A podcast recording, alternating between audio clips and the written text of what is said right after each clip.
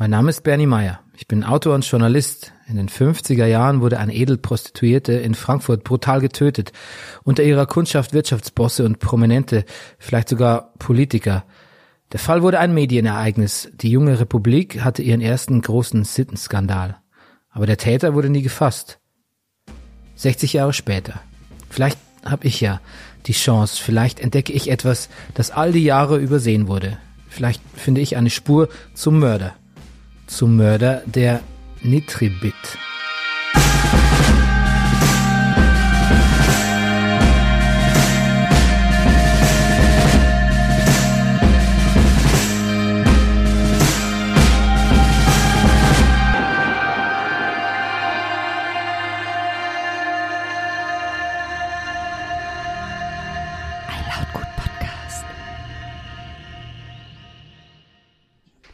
Also Heinz Pohlmann war zuallererst jemand mit einer ganzen Latte an Vorstrafen. Äh, hauptsächlich Delikte wie Unterschlagung und Betrug und, und eigentlich man, man würde, man würde sagen, der klassische Kleinkriminelle. Ja, äh, begonnen damit, dass er äh, im Zweiten Weltkrieg wegen Plünderungen auch vorbestraft war und damit natürlich diesem damals sehr gerne gepflegten Bild des tapferen Lanzers überhaupt nicht entsprechen wollte. Das hat ja damals auch noch eine Rolle gespielt. Und damit war er natürlich schon mal per se verdächtig. Er war permanent verschuldet, er war immer klamm, er wohnte zwar in guter Lage, äh, aber in einem Zimmer und hat da irgendwie auf dem Sofa geschlafen, sich, sich im Wesentlichen von, von Fastfood ernährt, was in den 50er Jahren Frikadellen waren, hatte aber einen nagelneuen Mercedes 190 vor der Tür stehen. Das war also ein Auto, an dem sich Chefärzte abgearbeitet haben und, und natürlich nicht die erste Wahl äh, eines Handelsvertreters und, und alles das zusammen, seine Homosexualität, ein, ein gewisser, ein gewisser Aufwand auch in der Bekleidung, also er hat ja Maßanzüge getragen. Äh, eine, eine Großmäuligkeit, die er an den Tag gelegt hat. Das war natürlich das, das, sagen wir, die perfekte Verhaltensauffälligkeit, die jedem Ermittler auffallen muss. Und das tat sie auch, wie unser Nitribit-Experte Christian Steiger hier mutmaßt. Heinz Pohlmann geriet nach Rosemaries Tod ziemlich schnell ins Visier der Ermittler. Alles passte perfekt zusammen. Fast ein bisschen zu perfekt. Er, der beste Freund, der bei Rosemarie ein- und ausgeht, der finanzielle Sorgen hat, ein Aufschneider, bekannt für seinen Jähzorn. Wie kann der nicht der Täter sein? Moment, finanzielle Sorgen? Da haben wir ja noch gar nicht drüber gesprochen. Die sind ja eigentlich immer eins der beliebteren Motive für alle möglichen Straftaten. Wie sahen denn die Finanzen von Pohlmann damals aus?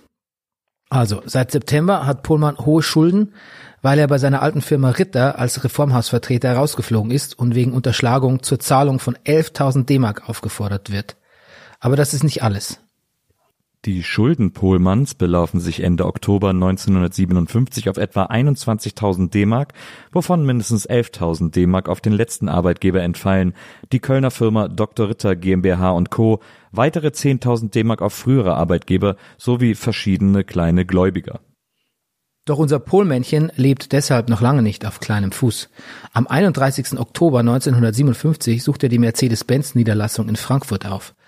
Weil ihm die Lieferzeit für einen am 10. Oktober bestellten neuen Mercedes 190 in Metallicblau zu lang ist, entscheidet er sich kurzerhand für einen vor Ort verfügbaren schwarzen, einen Vorführwagen. Der Kaufpreis beträgt inklusive Extras 9000 Mark, er zahlt sie am 5. November am selben Tag, an dem er gekündigt wird. Am 6. November 1957 überweist Pohlmann 5000 D-Mark an seinen früheren Arbeitgeber Ritter, vermutlich um nach der fristlosen Kündigung der drohenden Strafanzeige zu entgehen. Bis zum 11. November 1957 erstattet Pohlmann dann weitere 7000 D-Mark in Teilbeträgen zurück. Insgesamt gibt er also nach dem Mord 21.000 Mark aus. Eine für die Zeit und seine Verhältnisse eigentlich astronomische Summe. Und schon komisch, wo er sich doch Anfang Oktober noch Geld von Freunden ausleihen muss, um einen Offenbarungseid abzuwenden.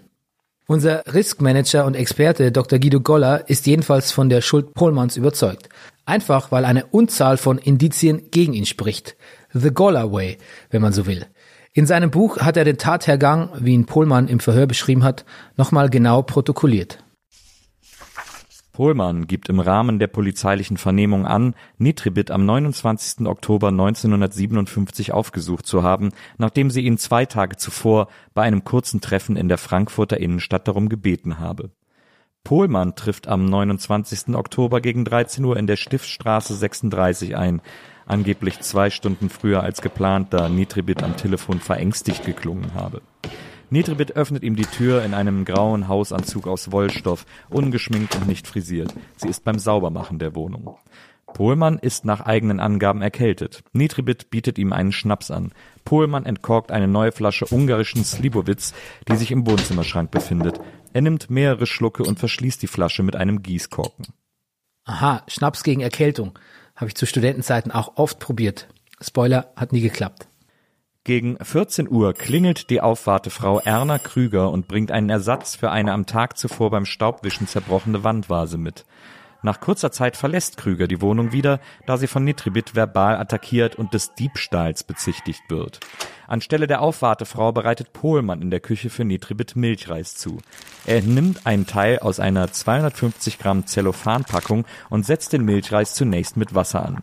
Nach einem entsprechenden Hinweis von Nitribit fügt Pohlmann zwei Büchsen Kondensmilch hinzu, da andere Milch nicht zur Verfügung steht. Im Kühlschrank befinden sich neben der Kondensmilch ein Päckchen Butter und eine Flasche Champagner. Die übliche Leber oder das Rindergehackte für den Pudel Joe sieht Pohlmann dort nicht. Äh, jetzt muss ich schon wieder reingrätschen. Wegen Pudel Joe. Weil der für diese kleine Besonderheit im Leben der Rosemarie steht, die ich hier mal zum Besten geben will. Hier ist einer für euch Geeks.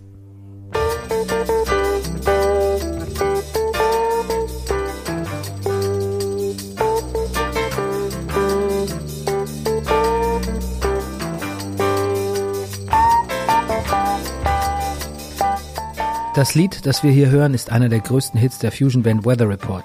Eine Band, ein Projekt, angeführt von Joe Zawinul. Wenn man Savinuls Leben versuchen würde, hier zu erzählen, müsste man eine eigene Podcast-Staffel über ihn machen. Er war ein absoluter Pionier und hat mit den größten Namen im Jazz zusammengearbeitet, bis er selbst einer war. Er gilt als einer der einflussreichsten Jazzmusiker des 20. Jahrhunderts. Schon früh begann er Musik zu machen, gesegnet mit dem sogenannten absoluten Gehör. Er kam viel rum, spielte in vielen Bands, tourte, verdiente sich seine Spuren. Und so landete er in den 50ern auch in der Band von Fatty George. Fatty George war ein äußerst populärer österreichischer Jazzmusiker und spielte etwas, das man Revival Jazz nannte sehr swinglastig, aber auch mit anderen Stilen vermischt, zum Beispiel Dixieland. Seid ihr noch da? Aber ihr wollt ja auch was lernen hier. Später hatte Fatty George sogar eine Fernsehsendung, bei der die Leute anrufen und sich Lieder wünschen konnten, die er dann mit seiner Band spontan zu spielen versuchte. In der Band von Fatty George, der damals erfolgreichsten österreichischen Jazzband, war also der junge Joe als Klavierspieler gelandet. Und so eine Band, die geht natürlich auf Tour. In einem Interview mit dem Kulturspiegel erzählte Savinul die Geschichte so. Ich spielte immer mit sehr guten Musikern. Mein Motto war, du trittst als Schwächster in eine Band ein und verlässt sie als Stärkster. Außerdem genoss ich das Leben. Als junger Bursche lernte ich viele interessante Frauen kennen. Mhm. Und dazu gehörte das berühmte Callgirl Rosemarie Nitribit. Ja, ich traf die Rosi 1957 im Frankfurter Jazzkeller. Sie mochte unsere Musik und war eine Bekannte von Fatty George, meinem damaligen Bandleader. Rosi wurde meine Freundin. Fatty freute sich immer, wenn ich mit ihr verschwand, denn dann durfte er mit ihrem Mercedes herumkutschieren. Zwischen Joe und Rosi entstand irgendwas. Sie schrieben sich Briefe, sie mochten sich wirklich. Aber wie die berühmten Königskinder fanden sie nicht zusammen. Joe ging schon bald nach Amerika und wurde ein Star. Rosemarie wurde auch einer, aber auf andere Art. Sie blieb zurück und dachte, sie wäre für Joe nicht mehr von Interesse. Aber vergessen hat sie ihn nie, denn wegen ihm hieß ihr Pudel so, wie er hieß, Joe.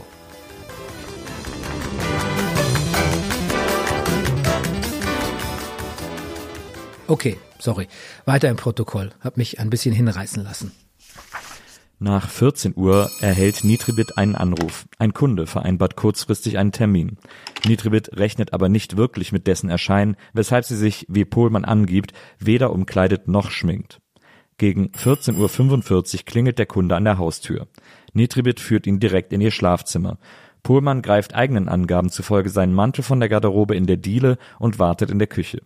Nitribit bedeutet ihm, das Apartment diskret zu verlassen. In einem Topf auf dem Küchenherd steht der fertig gekochte Milchreis. Um den Gast glauben zu machen, dass sich zusätzlich die Aufwartefrau in der Wohnung befindet, die aus Gründen der Diskretion fortgeschickt werden soll, ruft Nitribit Pohlmann zu, Frieda, vergiss nicht Brot mitzubringen. Nach Pohlmann, der unterdessen die Wohnung auf leisen Sohlen verlässt, sind dies die letzten Worte, die er von Nitribit hört. Ja, wir sind in den letzten Stunden, vielleicht sogar nur noch Minuten der Rosemarie, aber trotzdem, dieses Szenario ist so absurd. Ich stelle mir das immer wie ein Inspektor Clouseau-Film vor oder wie so klassisches Boulevardtheater mit dem Geliebten im Wandschrank. Nur dass hier ironischerweise nicht der Geliebte, sondern der Angezogene in den Schrank muss, damit der Lover ihn nicht sieht. Ich stelle mir sogar vor, wie Pohlmann mit verstellter Frauenstimme Ja, gut ruft. Naja gut, manchmal ergänzt das Hirn eben so Lücken und manchmal macht es das Ganze etwas merkwürdig, aber so ist ja auch der ganze Fall.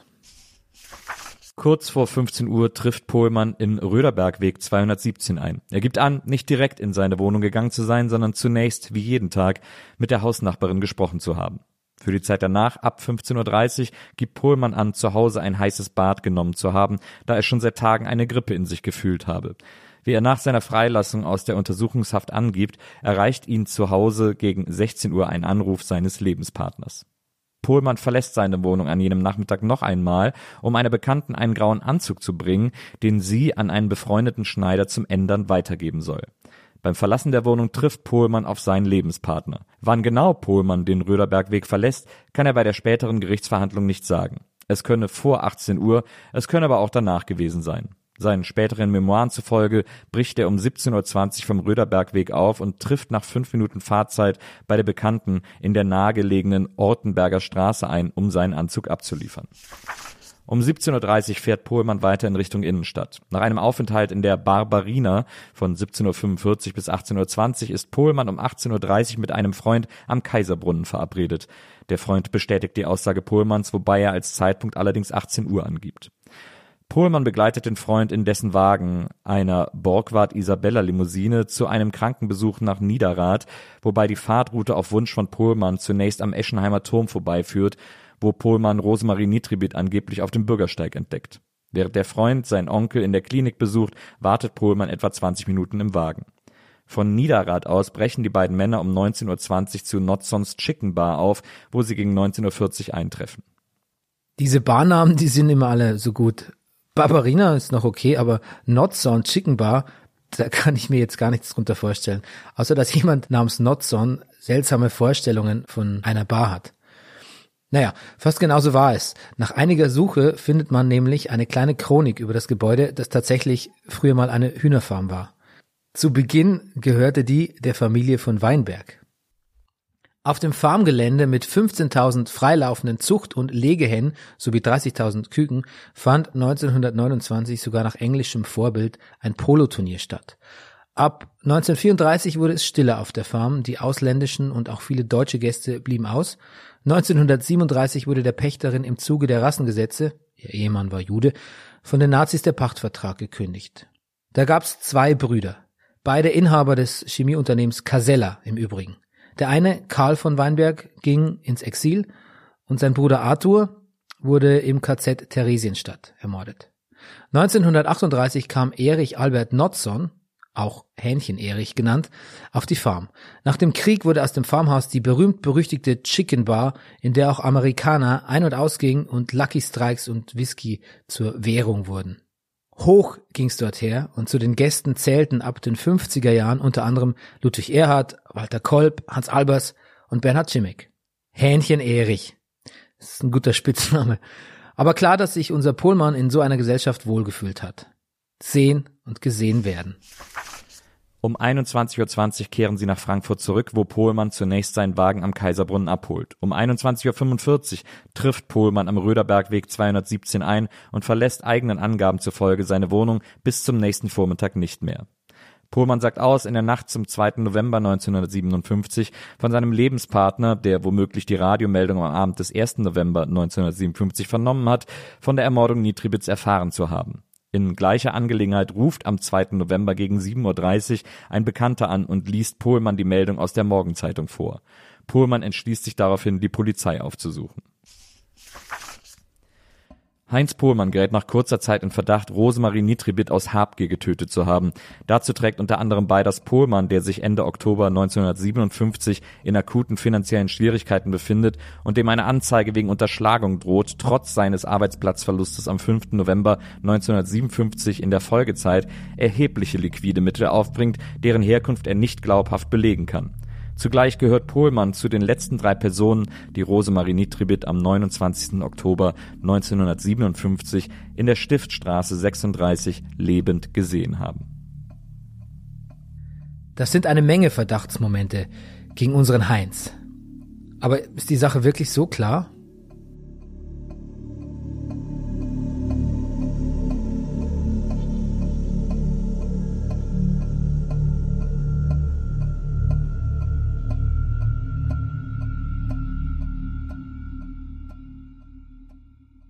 Jetzt frage ich mich denn doch immer, wenn man zum Beispiel jetzt Bücher wie äh, von Goller liest ähm, oder der Argumentation der Polizei folgt, die ja, für die ja so klar ist, dass der Pohlmann das war und der so unglaubwürdig ist, weil er ja so ein Hochstapler ist und lügt und cholerisch und auch ähm, ein schwieriger Typ gewesen sein muss, ähm, dann ist es doch immer, es wirkt schon arg vermessen, hätte man einen Mordfall begangen, wirklich so, so dreist und kopfüber sich in die Öffentlichkeit zu stürzen mit dieser Quick-Serie oder dann auch noch um diese Rechte zu, zu zocken in so einem finanziellen Rahmen. Ja, und äh, das ist für mich natürlich auch eines der Indizien, kein Beweis, aber ein Indiz, dass es Pohlmann nicht war. Und es gibt ja noch andere Indizien. Also ich bin nach wie vor überzeugt, dass ich mich in der Sache nicht irre und dass sich der Richter in der Sache nicht geirrt hat, zumal ja alle neun überzeugt waren, er war nicht der Mörder.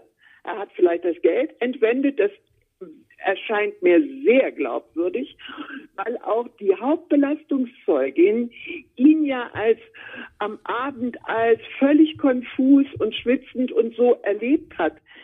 Ich bin überzeugt, er hat die Rosemarie Nitrebit da tot liegen sehen und hat äh, da Schulden hatte und immer irgendwo die Kohle hier beischaffen musste immer wieder ähm, an, zunächst ans Geld gedacht, das er braucht.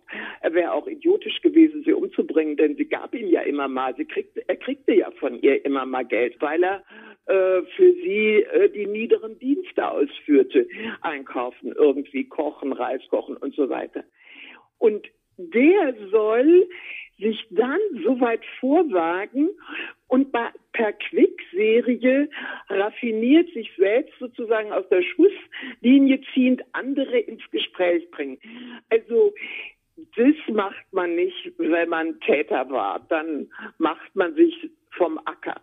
Wobei ich dazu sagen muss, er hat sich ja vom Acker gemacht, ist nach Bayern gegangen, mhm. aber der äh, Kripo-Chef, Herr Falk, hat mir selber erzählt, dass er natürlich einen Spitzel auf ihn angesetzt hat und auch bezahlt hat, hm. damit Pohlmann beobachtet wird weiterhin. Woran man wieder erkennt, die waren wirklich hirnblockiert. Die haben keinerlei Fähigkeit gehabt, mal von sich selber wegzudenken und neu hinsetzen, neu nachdenken. Nein, es war Pohlmann, es musste Pohlmann sein und da ist sogar Staatsknete geflossen, damit Herr Pohlmann in Bayern von der hessischen, von hessischen äh, äh, wahrscheinlich Detektei beobachtet werden kann.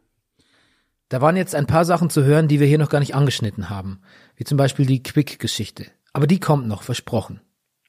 Doch bleiben wir mal bei der Kernaussage. Frau Dierichs sieht das alles nämlich ganz anders als Herr Goller und macht ein ganz anderes Fass auf.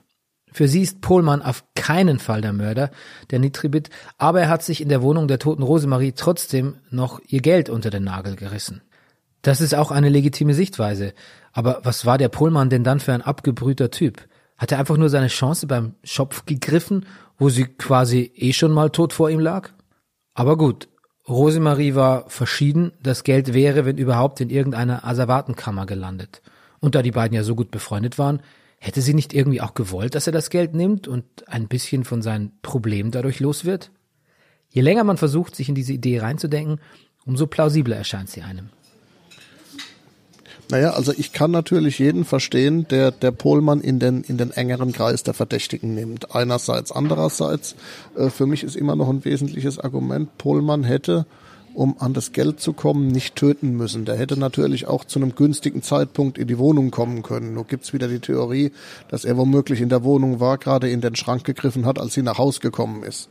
Ähm, aber Pohlmann war ja war ja, äh, sag mal, kein kein dummer Verbrecher, sondern jemand, der auch seine Unterschlagungen mit einer gewissen äh, äh, Intelligenz durchgezogen hat, so dass ich mir denke, ähm, wenn es um ihr Geld gegangen wäre, hätte er, glaube ich, einen eleganteren Weg gefunden.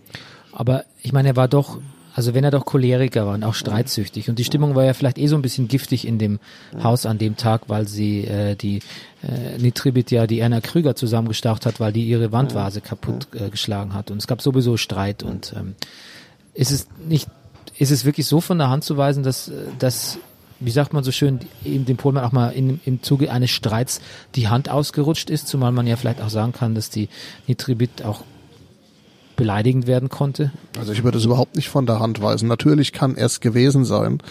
Ähm, für mich ist natürlich interessant, er kann es genauso gewesen sein wie, wie 20, 30 andere, äh, deren, deren Namen man heute im Aktenbestand nachlesen kann und die auch ein Motiv gehabt hätten.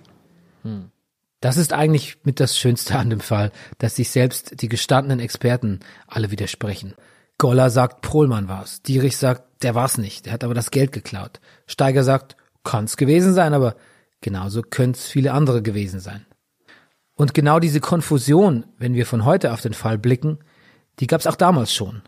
Die Polizei war sich angeblich so sicher, hat sich nur auf Pohlmann konzentriert und muss ihn am Ende doch laufen lassen, weil es einfach nicht klar zu beweisen war, dass Pohlmann Rosemarie umgebracht hat und auch die Chronologie der Tat hinten und vorne Löcher hatte. Aber das kann ja dann eigentlich nur eins bedeuten. Der Mörder läuft noch frei herum.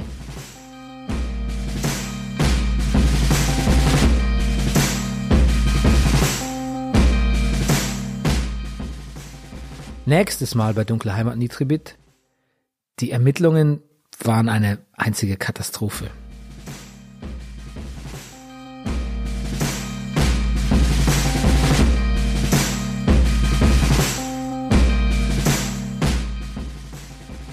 Und dann setzt auch noch der Hauptverdächtige ein Kopfgeld auf den Mörder aus.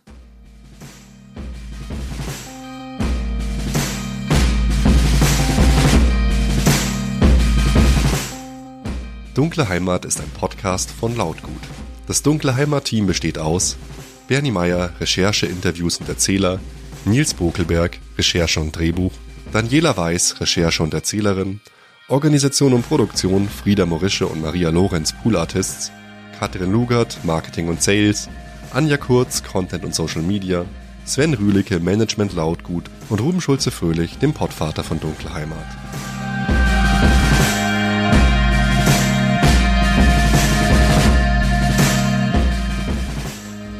Falls ihr noch mehr Hörstoff braucht, schaut doch mal rein unter lautgut.de. Da findet ihr alle unsere anderen Produktionen, zum Beispiel der tolle Musikpodcast Pop kann alles, die Geschichte der Klaus-Remf-Kombo oder der wirklich wunderschöne Coming-of-Age-Podcast Ich hau ab. Falls ihr nie was verpassen wollt, es geht ganz einfach, meldet euch für unseren Newsletter unter lautgut.de an und ihr kriegt immer Bescheid, wenn es etwas Neues von uns gibt.